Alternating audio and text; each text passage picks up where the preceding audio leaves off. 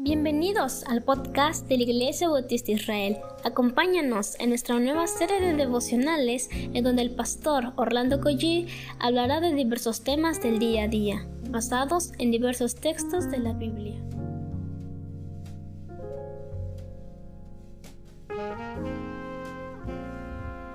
Muy buenos días queridos hermanos, damos muchísimas gracias al Señor porque nos permite ver un nuevo día y esta es una enorme bendición de parte de Dios.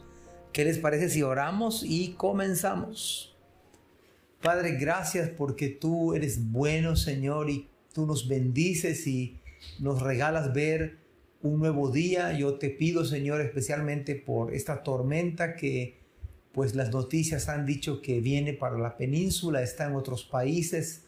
Pedimos, Señor, que tú bendigas, protejas a los hermanos.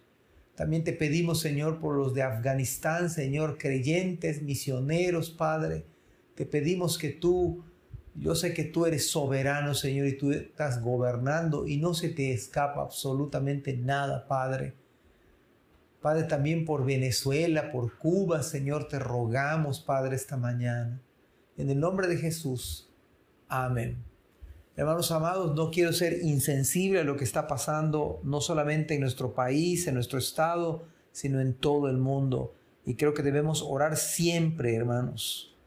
Bueno, hoy nos toca ver el capítulo 11 de Nehemías, versículo 20 en adelante. Soy el pastor Orlando Collí de la Iglesia Bautista Dios Fuerte y de la Iglesia Bautista Israel. Vamos a leer el versículo 20, dice la palabra de Dios. Y el resto de Israel de los sacerdotes y los levitas en todas las ciudades de Judá, cada uno en su heredad, los sirvientes del templo, versículo 21, Enofel, Isía y Gispa, tenían autoridad sobre los, los sirvientes del templo. Versículo 22 al 24. Y el jefe de los levitas en Jerusalén era Uzi, hijo de Bani hijo de Asabías, hijo de Matanías, hijo de Micaía, de los hijos de Asab, cantores sobre la obra de la casa de Dios, porque había mandamiento del rey acerca de ellos y distribución para los cantores para cada día. Y Petaías, hijo de Mesasbeel, de los hijos de Sera, hijo de Judá, estaba al servicio del rey en todo negocio del pueblo. Hay tres verdades sobresalientes aquí en estos pasajes bíblicos. La primera es que no hay nadie excluido en el servicio del Señor.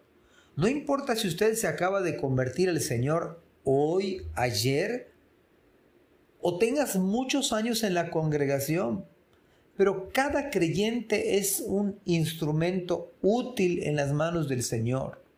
De hecho, todo el pueblo de Dios en estos pasajes bíblicos estaba involucrado de una o alguna otra manera.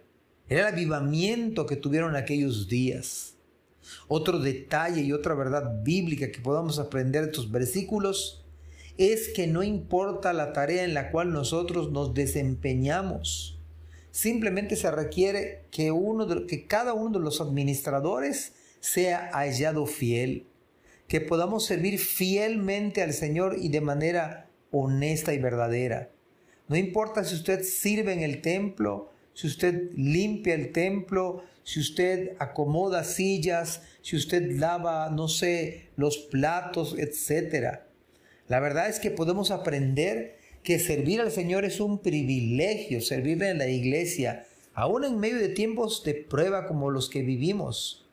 Pero debemos servir al Señor además con alegría y sencillez de corazón, pero además de manera diligente, de la mejor manera, con una buena y excelente actitud, a pesar de las circunstancias adversas.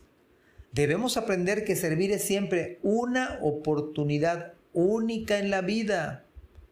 Tome estas bendiciones como privilegio privilegios para los creyentes. Además, por otro lado, recordemos que servir al Señor es un breve ensayo aquí en la tierra de lo que haremos en la eternidad. ¿No acaso vamos a servir al Señor? ¿No acaso vamos a adorarle, cantarle, exaltar su precioso nombre? Sea cual, cual fuere lo que hace usted en su congregación en el día de hoy, usted tiene que recordar y yo que servir es sinónimo de autoridad, o autoridad, mejor dicho, es, es sinónimo de servir. Cristo mismo dijo, el que quiera ser el primero debe de servir a todos. Pero la otra verdad que estamos viendo acá es que en este caso los hermanos que se dedicaban al canto, al ministerio, la congregación, el rey los sostenía económicamente, dice la Biblia, porque había mandamiento del rey acerca de ellos y distribución para los cantores para cada día. La otra verdad que podemos aprender como iglesia, debemos valorar nuestros ministerios en la iglesia local.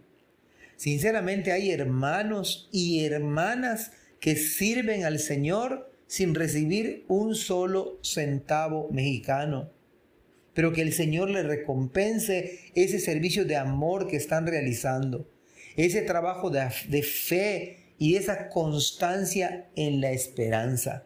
Sin embargo, deberíamos aprender que llegue un día en que como iglesia podamos hacer lo mismo con aquellos que sirven al Señor en el ministerio, no solamente a nuestro pastor o en un momento a alguno, algún anciano, sino también a los ministros de alabanza o una misionera de todo lo que nuestra iglesia local está haciendo. Creo que pudiéramos hacer, dar un salto más. Amados hermanos, que estas verdades bíblicas nosotros podamos orarle al Señor, eh, tener sabiduría, ver la manera de cómo usted y yo nos involucramos más en el ministerio del Señor y que el día de mañana nuestra iglesia local pudiera decirnos, hermano, no te preocupes, la iglesia te va a sostener. Esa sería una enorme bendición. Sin embargo, si esto no se llega a dar en el caso de algunos de ustedes o de alguno de nosotros, mis amados hermanos, el Señor, el Señor proveerá. El Señor provee para sus siervos. Pero ánimo, ánimo, porque verdaderamente hasta un vaso con agua en el nombre del Señor tiene recompensa. El Señor no es injusto para olvidarse de la obra que ustedes y yo realizamos.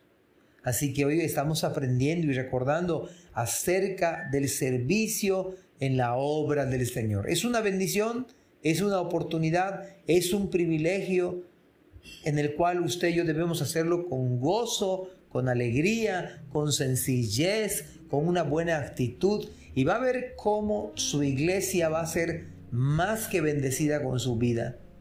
Dios va a bendecir su obra a través del servicio fiel de usted y de un servidor. Que el Señor nos bendiga.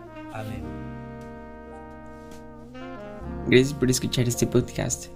Te invitamos a compartirlo y a seguirnos en nuestras redes sociales para que no te pierdas el contenido que tenemos preparado para ti.